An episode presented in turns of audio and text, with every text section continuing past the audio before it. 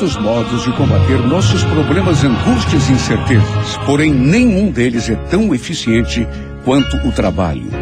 Não o trabalho para cumprir horário, feito apenas por obrigação, sem entusiasmo, sem motivação, mas aquele que é realizado com gosto, com satisfação, aquele que fazemos visando uma meta que nos pareça bonita e digna de ser atingida. Além de nos garantir o sustento e fortalecer o nosso espírito, o trabalho afasta de nós inimigos traiçoeiros. Aquele que trabalha em algo que lhe dê verdadeiro prazer, consegue esquivar-se mais facilmente das inseguranças, medos e preocupações. Já se disse, e com razão, que mente desocupada é ferramenta do diabo. Mais do que isso, o trabalho realizado com alegria combate a insônia, a falta de apetite e de sentido para a vida. Quem sabe que cumpriu o seu dever não põe defeito na cama, porque a consciência tranquila é o melhor dos travesseiros.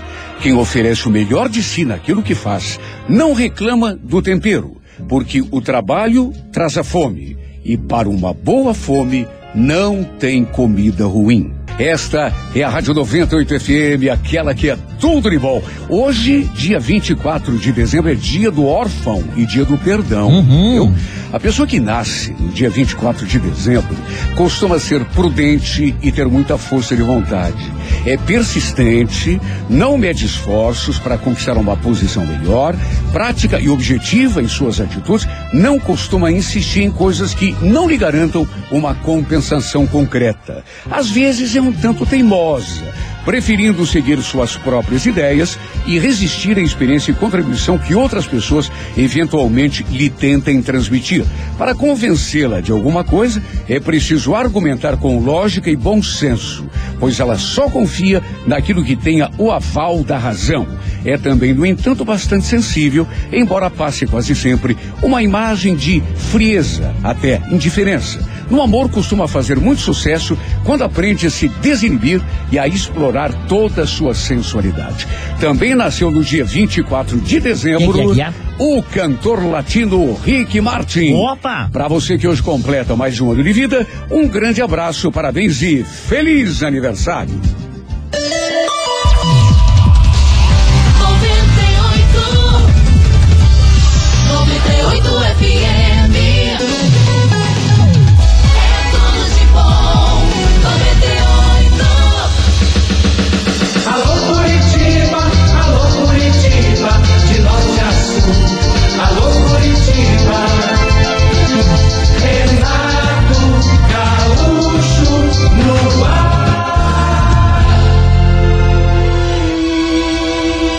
Começa agora o momento de maior emoção no rádio.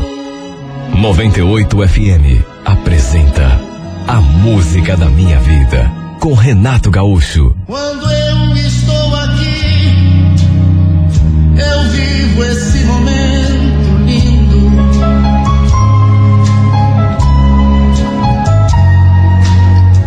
Olhando pra você e as mesmas emoções.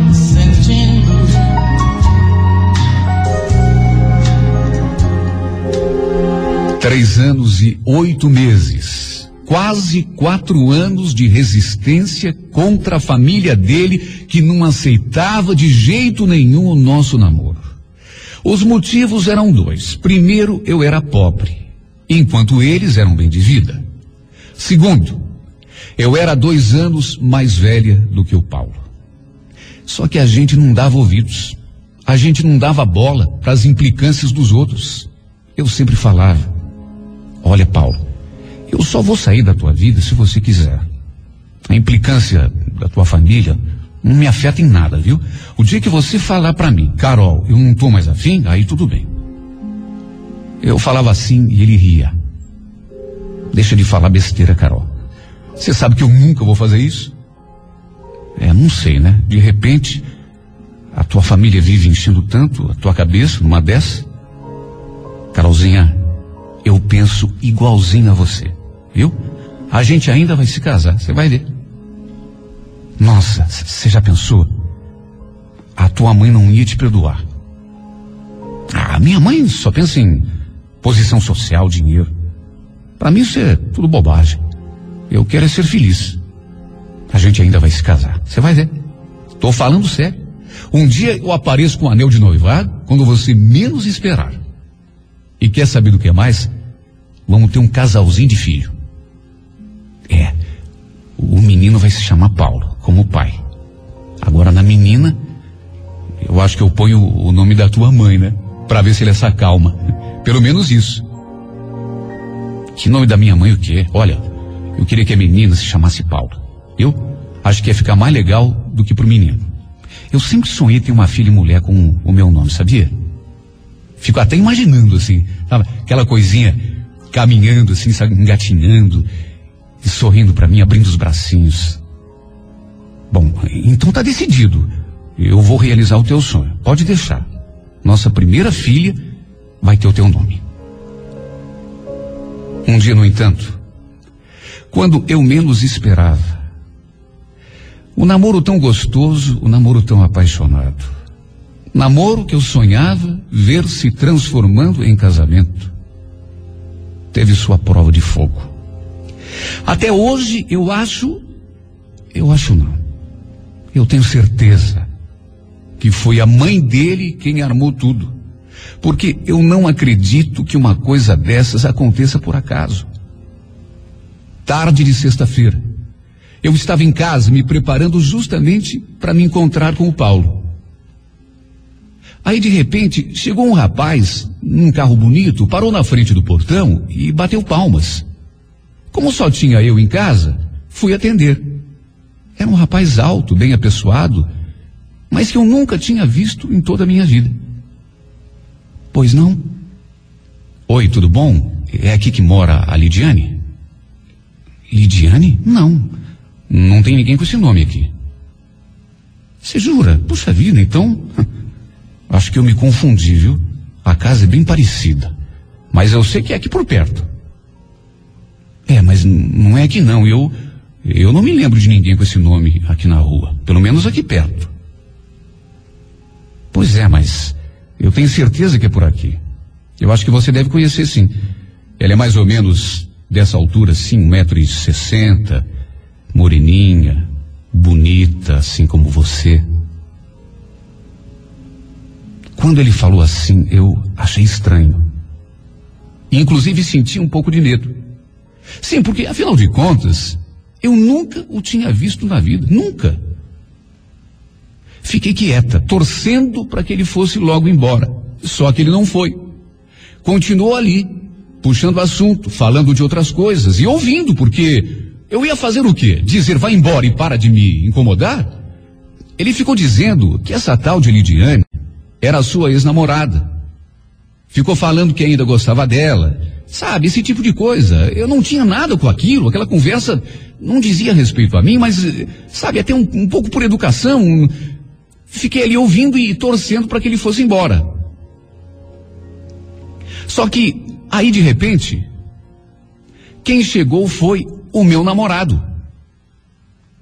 Eu não estava esperando, porque o nosso encontro, na verdade, era um pouco mais tarde. Mas olha, quando eu o vi, dei graças a Deus, porque eu já estava me sentindo incomodada com aquele homem ali, que parecia não estar muito afim de ir embora. Aquilo já estava me chateando. Então, quando eu vi o Paulo, eu sorri e falei de boca cheia: Amor, que bom que você chegou. Falei assim e abri os braços e me preparei para um abraço bem gostoso, mas ele não retribuiu o gesto. A cara fechada, ele só me perguntou, acima de um jeito bem agressivo: Quem é esse cara, Carol? Eu não tive nem tempo de responder. Porque o tal do cara em questão se antecipou e falou: Meu nome é Walter, eu já estava de saída, viu? Valeu, Carolzinha, valeu, viu? Ó, qualquer coisa você me telefona, tá bom? Eu fiquei embasbacada, porque. Primeiro, eu não tinha o telefone do cara. Eu nunca tinha visto aquele sujeito na minha frente. Não sabia quem era. Segundo, eu não tinha dito meu nome para ele. E muito menos tinha dado intimidade para usar diminutivo e, Sabe, e em nenhum instante eu dei margem para que ele me tratasse com aquela intimidade toda. Só que o Paulo, ele não sabia disso e não conseguiu controlar o ciúme. Mal o outro virou as costas, ele olhou para mim e perdeu o controle. Carolzinha é. Quer dizer então que. Escuta aqui, ô Carol, quem é esse sujeito, hein? Mas, Paulo, eu não sei. Eu juro que eu não sei, eu nunca vi. Ele apareceu aqui, bateu palma, aí eu vim atender e ele. Caroline, Caroline, olha bem para minha cara e veja se eu tenho cara de idiota. Você não me deixa mais nervoso do que eu já estou. Desde quando um sujeito que você nunca viu te chama de Carolzinha e te pede para ligar para ele? Você pensa que eu sou algum imbecil?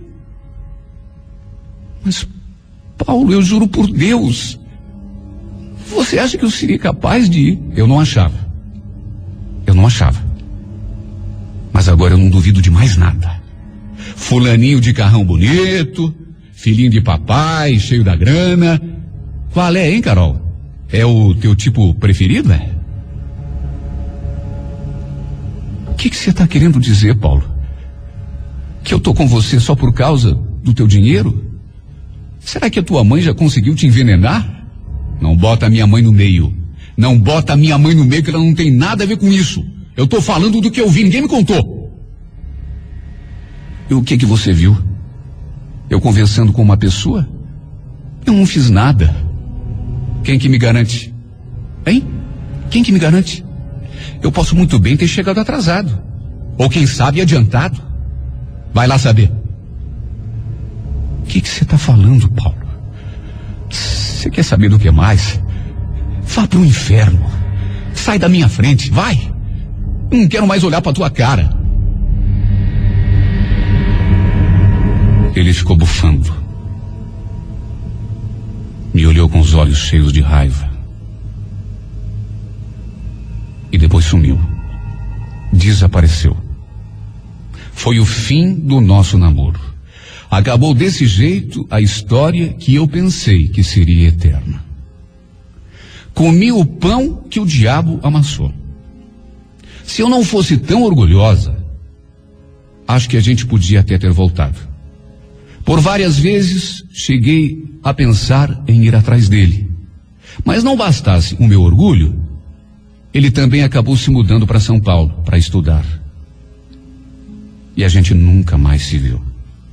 Passei mais de um ano sem ninguém. Ele não me saía da cabeça. A gente se ofendeu muito, perdeu a cabeça.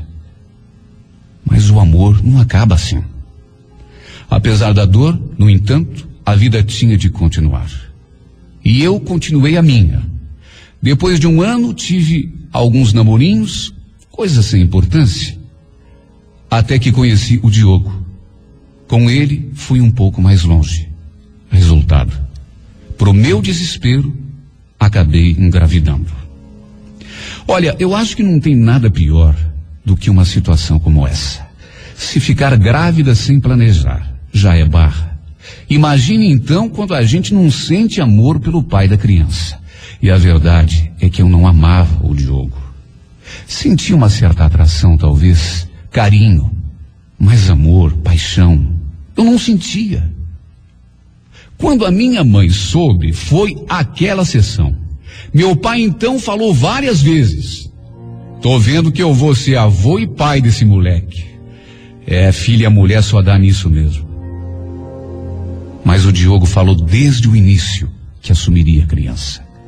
E disse mais: Carol, eu estou disposto a me casar com você, viu? Não tenha medo, não. A gente pode ser feliz. Você sabe que eu te amo. Na hora, eu não dei resposta nenhuma. Mas quando vi a reação do meu pai, acabei aceitando. Pensei, não vou amolar o meu pai. Se ele pensa que eu vou me escorar nele, está muito enganado. Vai ter de engolir o que disse. Me casei desse jeito, motivada por orgulho e não por amor. E acabei me tornando, ao longo dos anos, uma mulher amarga, frustrada, infeliz com o destino, porque acabei me casando com um homem amando um outro. Dei à luz uma menina linda, um verdadeiro presente no meio de tanta frustração. Quando o meu marido perguntou que nome a gente ia dar, eu já tinha na ponta da língua. Paula. 17 anos se passaram. Durante esse tempo, nunca sofri privação dentro de casa. Em 17 anos, o Diogo dividiu o tempo entre dar atenção a mim e a nossa filha, estudar e trabalhar. Tudo com muito sacrifício. Nesse tempo foi sempre um marido exemplar, do qual eu nunca tive nada a reclamar. Mesmo assim, nunca pude dizer que o amava, porque a verdade é que nunca esqueci meu verdadeiro amor. Nunca. Nesses quase 20 anos, minha filha, na verdade, acabou se tornando a razão da minha vida. Sempre tive com ela uma relação aberta. Nunca foi preciso esconder nada, nem eu dela, nem ela de mim. Por isso, quando ela me contou que estava namorando um homem de mais idade, eu encarei numa boa. Até porque imaginei uma diferença de 10 ou 12 anos. Mas fiquei preocupada quando soube que esse homem tinha, na verdade, 24 anos a mais do que ela.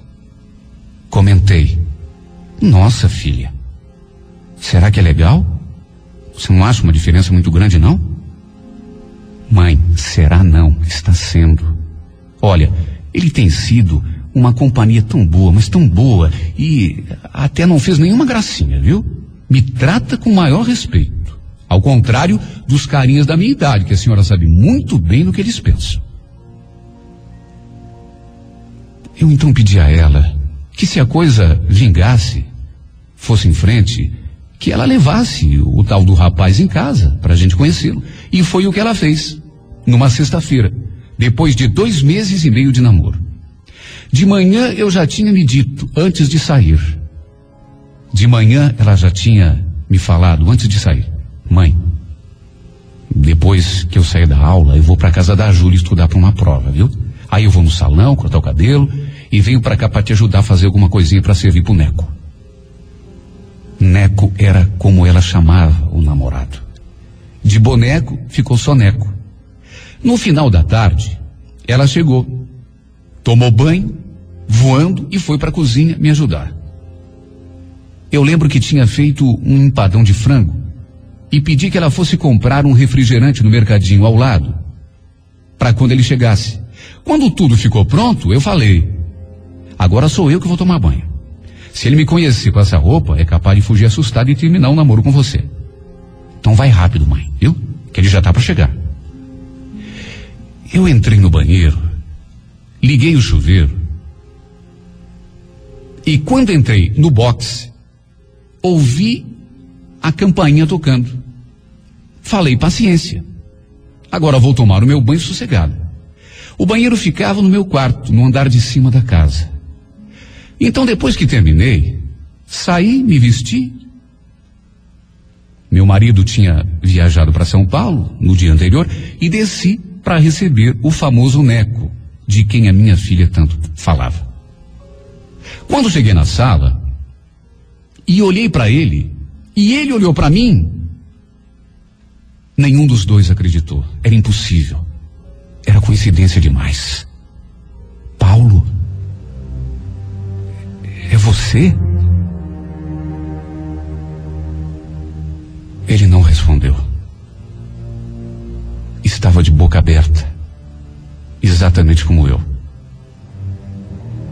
Minha filha, coitada, inocente na história, sem fazer a menor ideia do que estava acontecendo, apenas perguntou: O que? Vocês eh, já se conhecem? Ele respondeu: É, a, sua mãe e eu, nós fomos vizinhos quando éramos mais jovens. Acho que foi isso, não é? Como é mesmo o seu nome? Carol. É Caroline. Ah, sim. É isso mesmo. Prazer em revê-la, Caroline. Sabe quando você não sabe o que dizer? Sabe quando você fica numa situação que ele até que disfarçou bem. Ele até que conseguiu disfarçar bem, conseguiu manter o controle de uma maneira que eu não consegui. Não tive condições sequer de jantar com os dois. Reclamei de dor de cabeça e fui para o quarto quase que imediatamente. Meu coração batia disparado, as minhas mãos suavam. Minhas pernas tremiam. Eu não conseguia raciocinar. Só o que eu dizia para mim mesma era: Ele está aqui.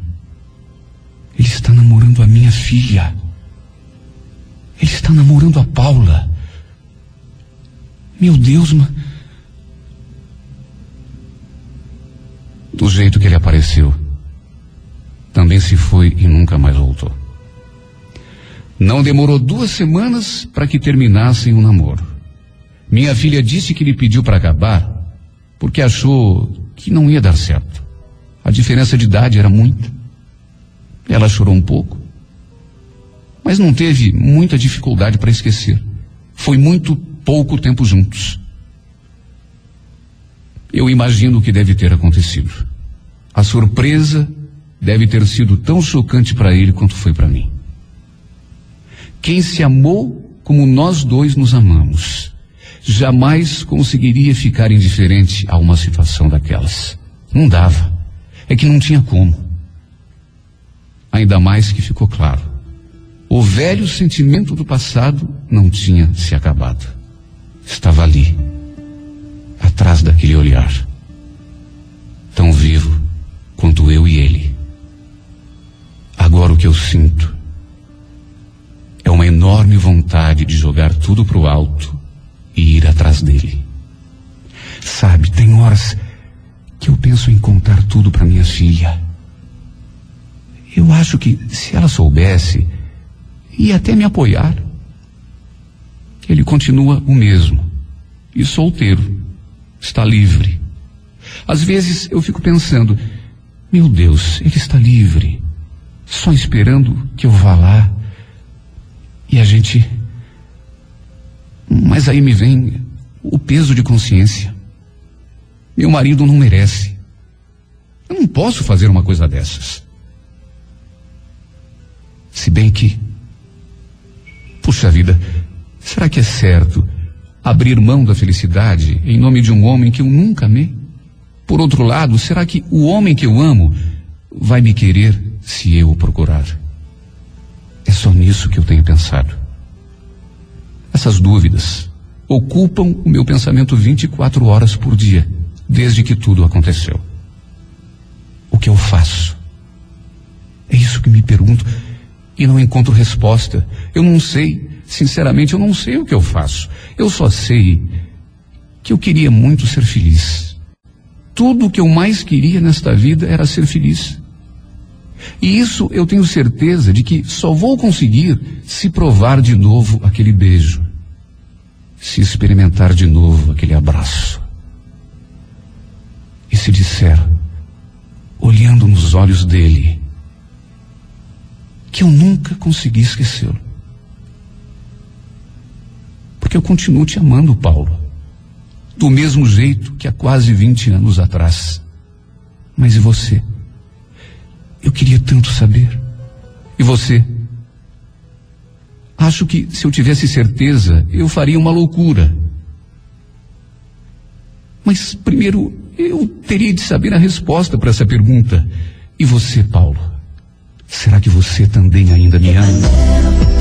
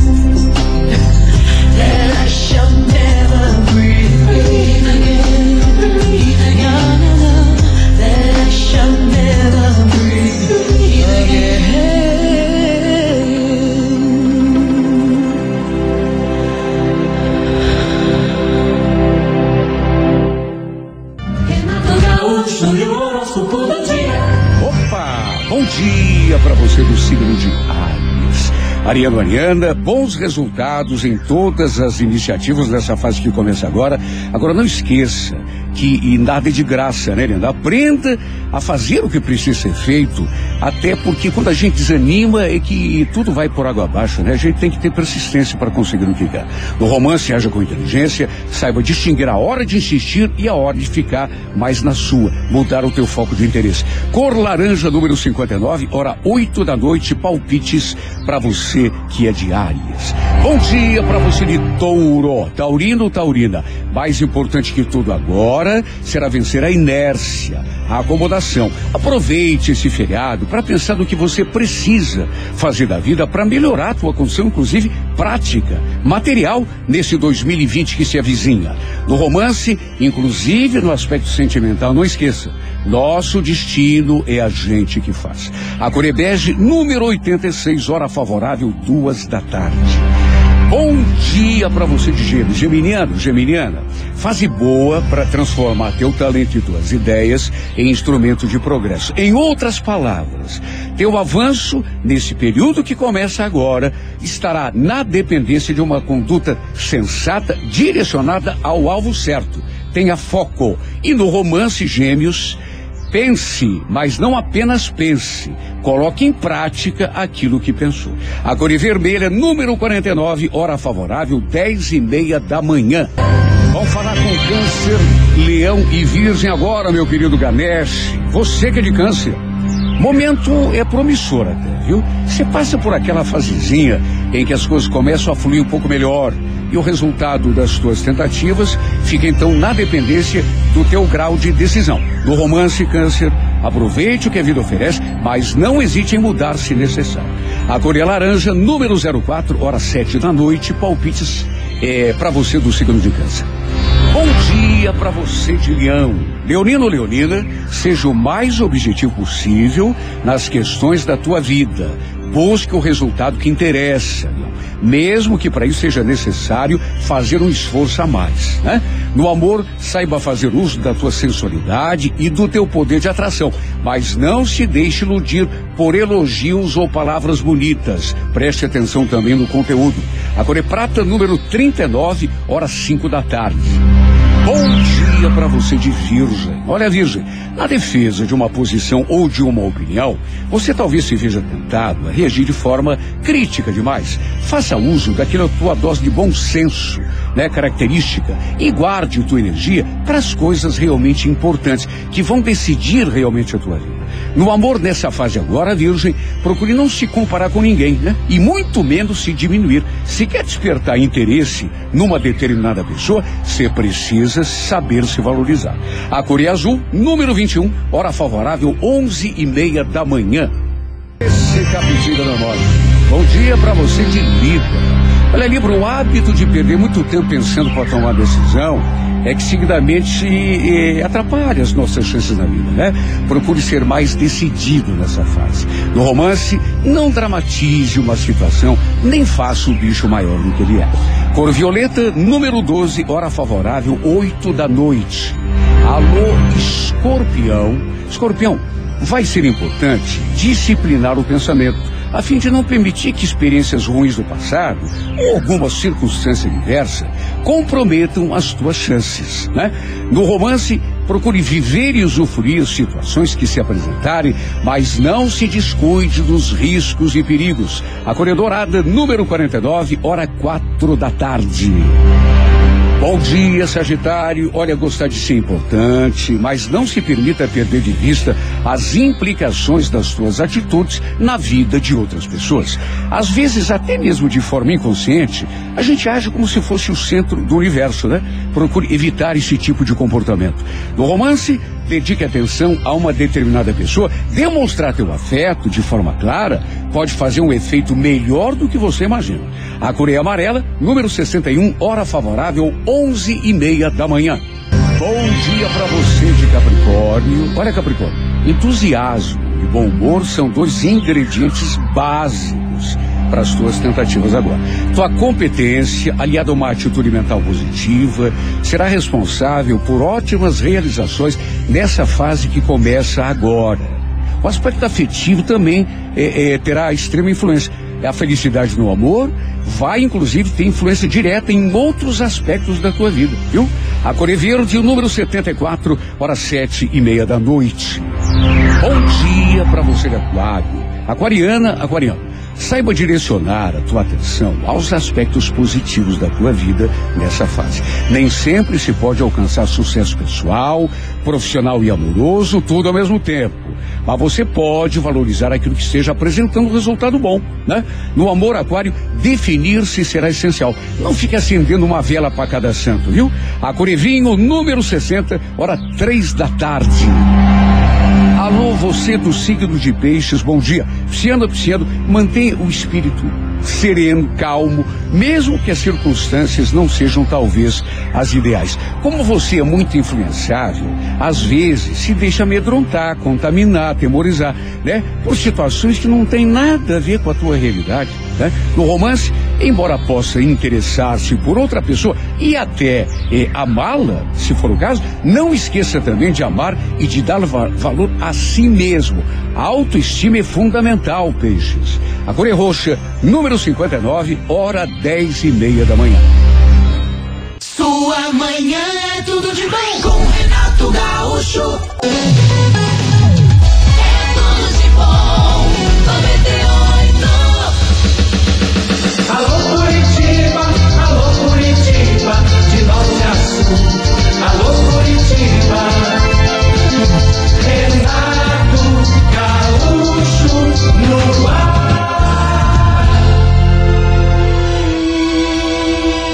Começa agora o momento de maior emoção no rádio. 98 FM apresenta A Música da Minha Vida com Renato Gaúcho. Quando eu estou aqui, eu vivo esse momento lindo.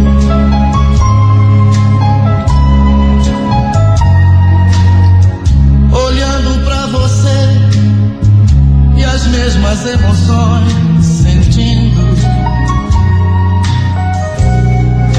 Sou caminhoneiro, vivo pelas estradas desse Brasil e estou feliz com a minha profissão. Eu adoro ser caminhoneiro. Sempre, desde pequenininho, eu sonhava em dirigir um caminhão por essas estradas. Mas nem tudo é alegria na minha vida, não. Sabe o que é paixão? Sabe o que é sentir amor por uma mulher? É como dizem, Homem, quando se apaixona, é para valer. Não esquece nunca mais. E foi assim que aconteceu comigo. Quando me apaixonei, foi uma coisa louca, uma coisa muito forte. Eu era, na verdade, o confidente da Eliane. Ela tão linda, chorava por um amor perdido. Chorava por um rapaz que havia abandonado e por quem ela era apaixonada. Eu ficava escutando, eu ficava tentando ajudá-la, confortá-la, mas lá no fundo eu queria tanto que ela parasse de falar naquele cara. Eu a queria muito. Tudo que eu queria era ganhar, conquistar o seu amor. Mas ela só tinha palavras para esse tal de Orlando.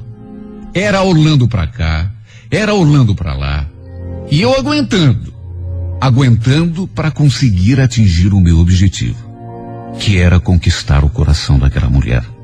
Eu pensava que com o tempo ela ia esquecer daquele sujeito e quem sabe até me dar uma chance. Nós éramos vizinhos, e então eu falava com ela praticamente todos os dias.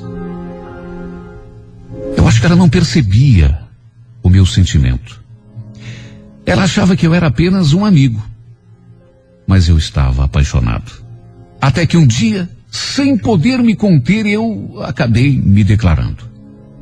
Eliane, faz tempo que eu quero te dizer uma coisa, faz tempo que eu estou guardando isso aqui comigo e eu não consigo mais segurar, sabe? Chegou a hora, eu tenho que falar.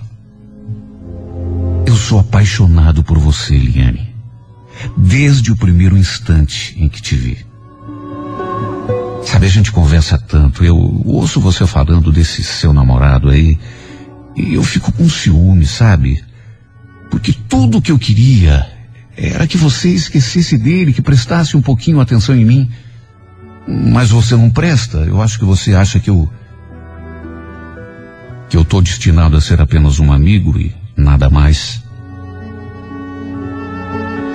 Eu falei aquilo pensando que ela teria uma reação, mas ela, na verdade, pouco ligou. Olhou para mim e. Olha, Beto, eu. Eu agradeço muito por isso que você sente, mas. É que, pelo menos no momento, não dá. Eu, eu ainda estou muito apaixonada por ele, sabe? Então, entre nós dois, é, é só amizade mesmo. Pelo menos por enquanto. Mas, Eliane, não vale a pena você ficar chorando aí por uma pessoa que. Eu daria tudo, Eline, tudo. Para que você prestasse atenção em mim, para que você percebesse que eu sou um cara que de repente eu podia te fazer feliz. Eu falei assim, mas ela não quis saber. Depois da minha declaração, na verdade, a Eliane começou até a me evitar. E então a nossa amizade esfriou. Eu acho que ela percebendo que eu tinha confundido a amizade que ela sentia por mim, ela resolveu se afastar. Meses se passaram até o dia em que ela me procurou e veio com aquela surpresa. Beto, lembra de tudo aquilo que você me falou aquela vez, que você era apaixonado por mim? Olha, se você ainda me quiser, a gente pode namorar. Eu não vou mais ficar chorando pelo Orlando, não, viu? Ele acabou casando com outra. Ele nunca me amou. Na verdade, eu me iludi. Pensei que eu pudesse com o tempo fazer com que ele se apaixonasse por mim, mas foi burrice da minha parte. Eu quero que você me faça esquecer dele. Meu Deus, quando eu ouvi aquilo, para mim foi música. Para mim foi uma sinfonia. Era tudo o que eu queria escutar. É claro que aceitei. Mas aceitei na hora. Aquela mulher morava no meu coração e no meu pensamento. Eu não pensava em outra coisa. Eu só pensava na Eliane 24 horas por dia. Apesar do medo que eu sentia, de um certo receio, porque eh, mesmo que ela estivesse magoada, mesmo que ela estivesse eh, tendo aquela reação de se aproximar de mim e dizer que topava namorar comigo, eu sabia que ela continuava gostando do outro, o tal de Orlando.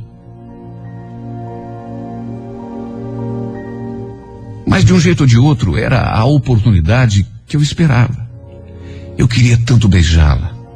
Eu sonhei tantas e tantas vezes em abraçá-la, em tê-la só para mim. Aliás, eu queria mais do que isso. Eu queria me casar com ela. Eu queria que ela fosse a minha esposa. E em nome desse amor que eu sentia, eu tomei a decisão de pedi-la em casamento. Eu a amava demais. E ela parecia pelo menos gostar de mim.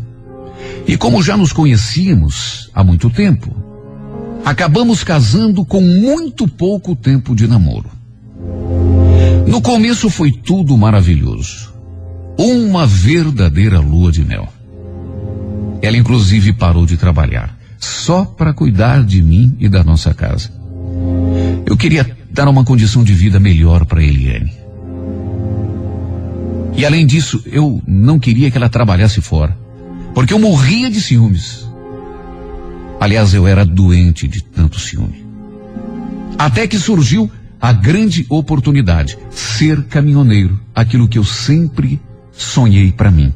Meu padrasto comprou mais um caminhão e falou: Olha, Roberto, essa é a sua grande chance, é pegar ou largar. Eu confio em você, eu tive crescer, sei que você é um bom rapaz, e vou te dar essa chance de vencer na vida. Principalmente agora, né? Que você está casado, de repente vem filho por aí. Mas olha, você me dá a resposta logo, porque caminhão parado é prejuízo dobrado. Apesar de toda a vontade que eu sempre tive de ser caminhoneiro, sabe, naquela hora me deu uma dúvida. Porque, sendo caminhoneiro, eu teria de ficar longe da minha mulher. Só que, ao mesmo tempo, eu queria tanto dar uma vida melhor para ela. Queria ter filhos com ela. Dar à minha mulher tudo o que ela precisava e merecia. Ela mesma me incentivou a aceitar a proposta do meu padrasto, que sempre foi, na verdade, um verdadeiro pai para mim. Eu tinha ficado órfão muito cedo, com nove meses de idade. Eu sempre gostei de música. E dentro do meu caminhão, o rádio estava sempre ligado. Dentro daquele caminhão, eu me sentia um verdadeiro rei. E quando voltava para casa, ah, que felicidade! Só mesmo um homem apaixonado para saber o que significa ficar dias e dias fora e de repente voltar para casa, abrir a porta e estar aquela mulher cheirosa, Aquela mulher linda. A mulher que a gente ama à nossa espera. Eu era maluco por ela. Dizer que eu era apaixonado é pouco. E ela me esperava sempre com tanta alegria, sempre com aquele sorriso. E eu sempre esperando o dia em que eu ia chegar em casa e ela ia me dizer: Amor, eu tô grávida, tô esperando um filho. Eu tinha tanta vontade de ter um filho. Então eu ficava sempre naquela expectativa.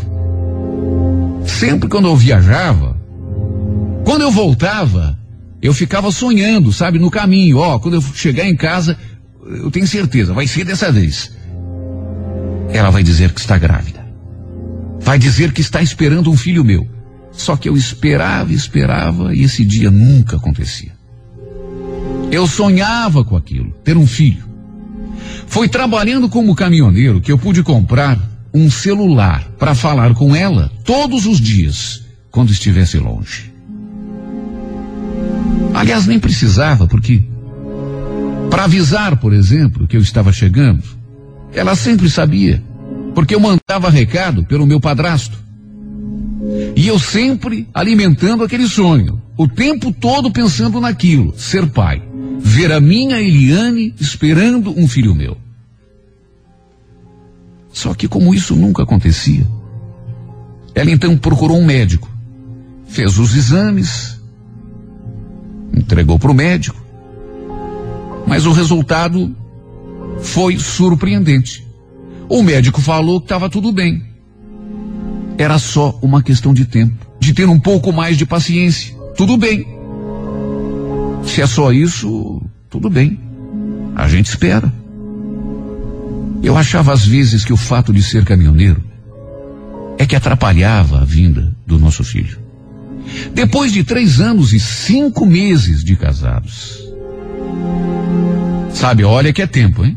Foi muito tempo. E nesse tempo todo, eu nunca parei de sonhar. Sempre, sabe, aquela coisa. Eu vou chegar em casa e ela vai falar que engravidou. Até que depois de todo esse tempo, eu finalmente cheguei em casa e veio a boa notícia. Ela falou exatamente do jeitinho que eu tinha sonhado assim, olha, centenas, milhares de vezes. Amor, é, eu fui no médico e descobri que eu estou esperando um filho teu.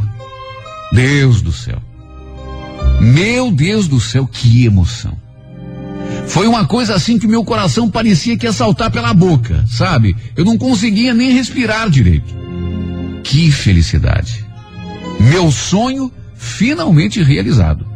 Ela tinha engravidado. Eu só faltava babar de tão feliz. Pensei até em deixar a profissão de caminhoneiro para ficar mais tempo com ela. Mas ela mesmo falou: Não, Beto, agora é que você não pode parar, amor. Agora que a gente vai ter o nosso filho, agora que você precisa ganhar dinheiro, né? Pense nele. E depois tem outra. Eu já me acostumei a ficar sozinho em casa. Eu lembro que na época eu, inclusive, sugeri que a minha irmã fosse morar com Eliane, desde o momento em que ela disse para que eu não largasse a minha profissão. Mas ela falou que estava acostumada e que não queria perder a sua liberdade dentro de casa que gostava de dormir tarde, de ficar assistindo televisão até de madrugada. Bom, tudo bem. Se você não quiser, tudo bem. Foi só uma sugestão. Eu me tornei o homem mais feliz desse mundo. Sabe, eu viajava e não conseguia parar de pensar no nosso filho. No filho que dali a alguns meses iria nascer. Eu só pensava nisso. Era tanta felicidade, mais tanta, que eu agradecia a Deus todos os dias. Finalmente a vida e a felicidade estavam sorrindo para mim. E depois tem outra. A minha vida estava toda ela melhorando. Por exemplo, eu estava ganhando melhor. Meu padrasto estava sempre me incentivando, me dando força quando pintava assim uma viagem longa. Ele escolhia para mim, Sabe, ele ali sempre me ajudando, um verdadeiro pai. Quando a Eliane estava grávida de dois meses e meio, eu resolvi comprar um bercinho para o nosso neném. E resolvi fazer uma surpresa. Cheguei em casa de madrugadinha. Eram umas duas e meia, três horas da manhã. Parei o caminhão e pensei: Será que eu acordo Eliane? Talvez eu devesse deixar para amanhã, porque coitadinha tá dormindo. Não, quer saber? Eu vou acordar sim. Mesmo sendo tão tarde, Eu vou acordá-la porque eu não vou conseguir aguentar até amanhã. Quando abri a porta da sala, já na entrada da minha casa, e acendi a luz da sala, eu vi uma coisa muito esquisita.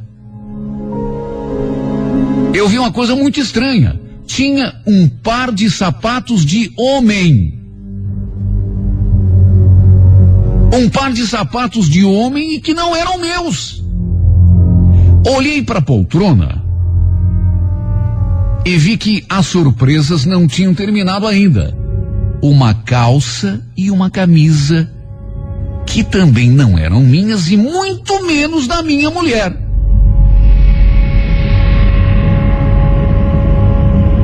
Acendi a luz do corredor para ver melhor e sentir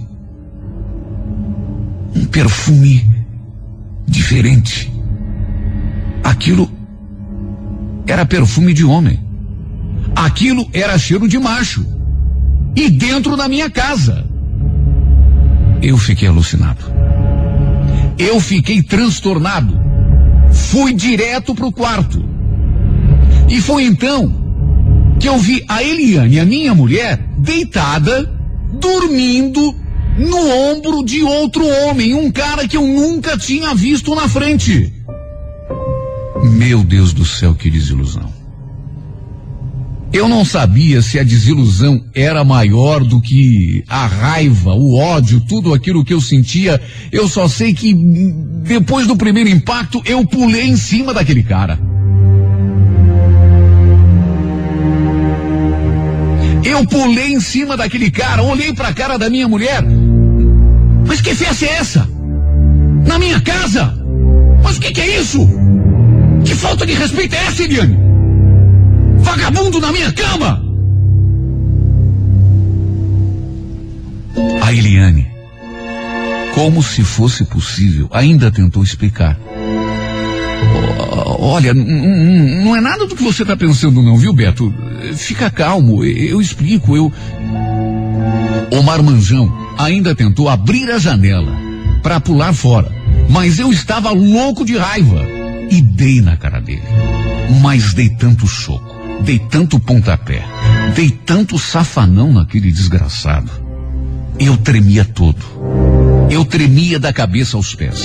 Tremia de raiva, de nojo, de tudo. Eu estava com a cabeça cheia de chifre. E nem podia imaginar que estava sendo traído daquela maneira descarada, dentro da minha casa, da minha. na minha própria cama. Em cima da minha própria cama. E mais a Eliane grávida. Ela estava traindo também o meu filho. Não era só a mim que ela estava traindo, não. O meu filho também. Liguei para a polícia e disse que estava aguardando uma viatura porque tinha sido assaltado. Os policiais chegaram e eu entreguei o malandro. Não tive vergonha, não. Deixei claro que era eu o traído que eu tinha batido na cara dele de tanta raiva. E não era para menos.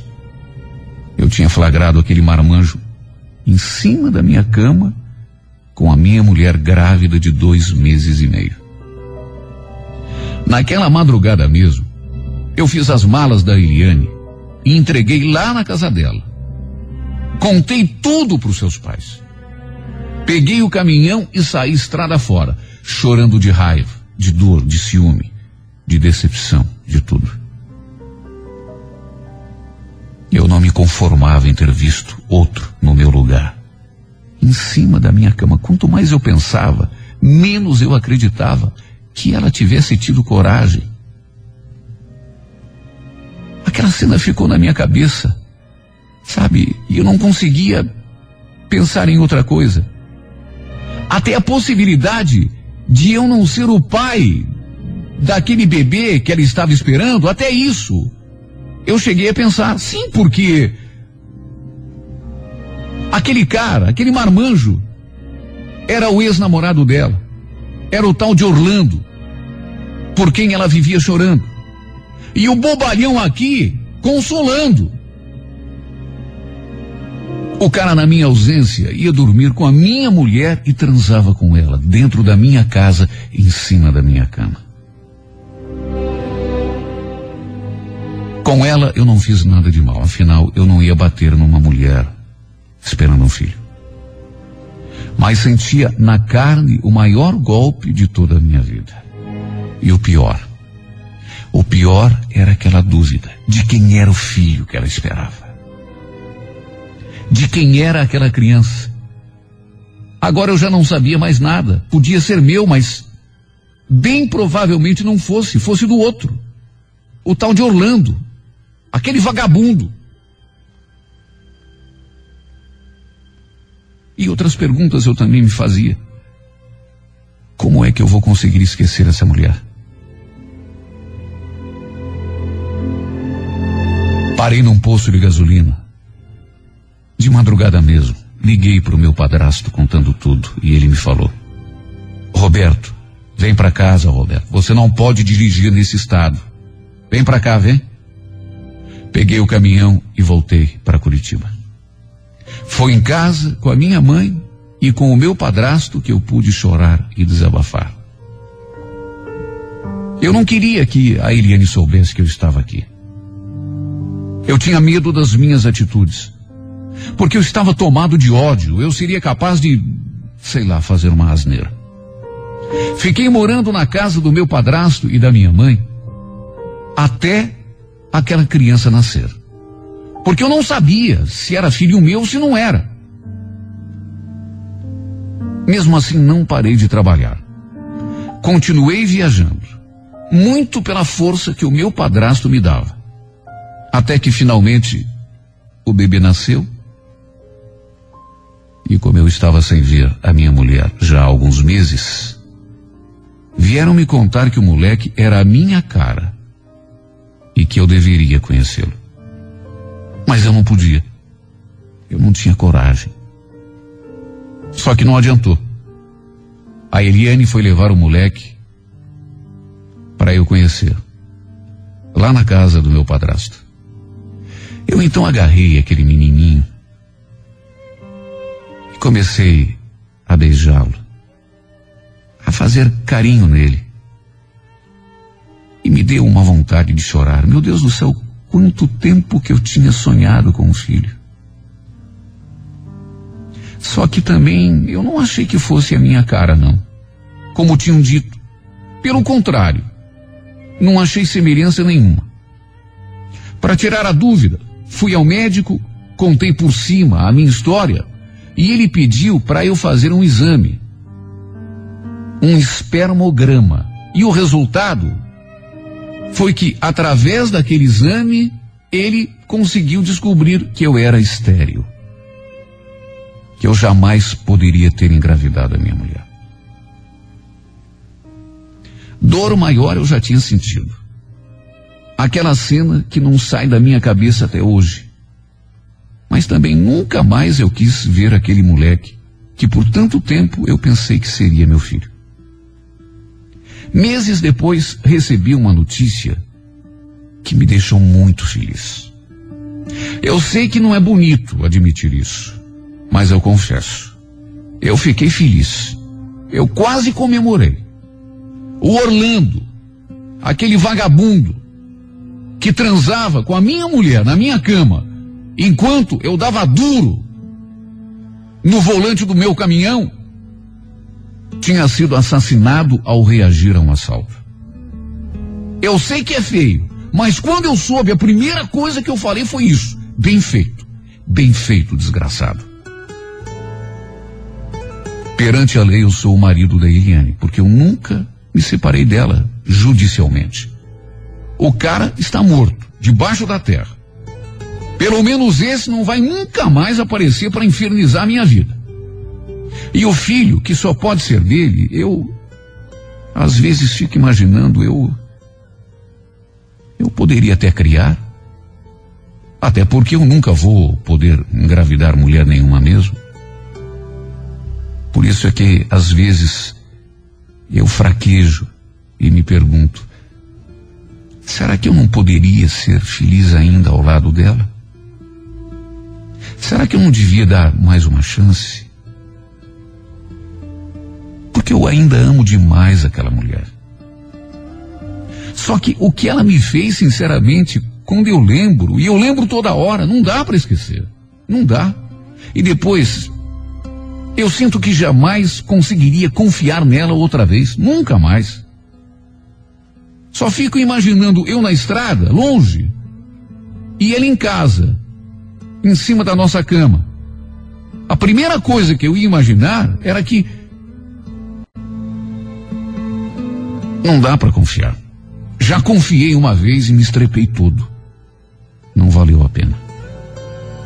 Só que também eu não consigo esquecê-la. Ela vive no meu coração e no meu pensamento até hoje. Queria esquecer, mas não consigo. Apesar de tudo o que ela me fez. Amo demais essa mulher. Mesmo sabendo que ela não vale nada. Amo demais essa mulher. Mesmo ela tendo retribuído todo o meu amor com fingimento, mentira e traição.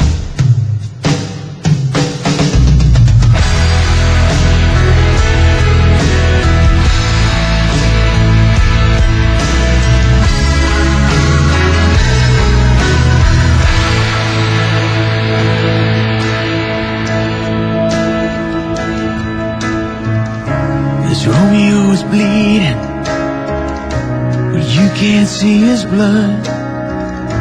It's nothing but some feelings that this old dog kicked up. It's been raining since you left me. Now I'm drowning in the flood. You see, I've always been a fighter, but without you, I give up. Now I can't sing a love song like the way it's meant to be. Well, I guess I'm not that.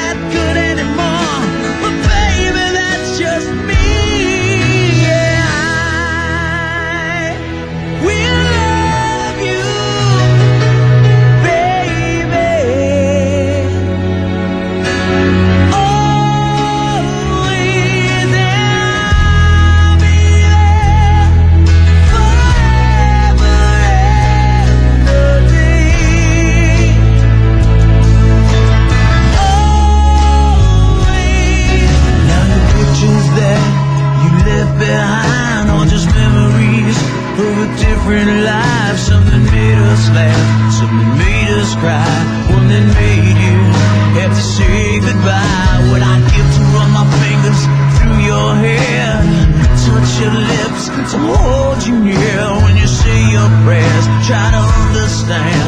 I've made mistakes. I'm just a man. When he holds you close, when he pulls you near, when he says.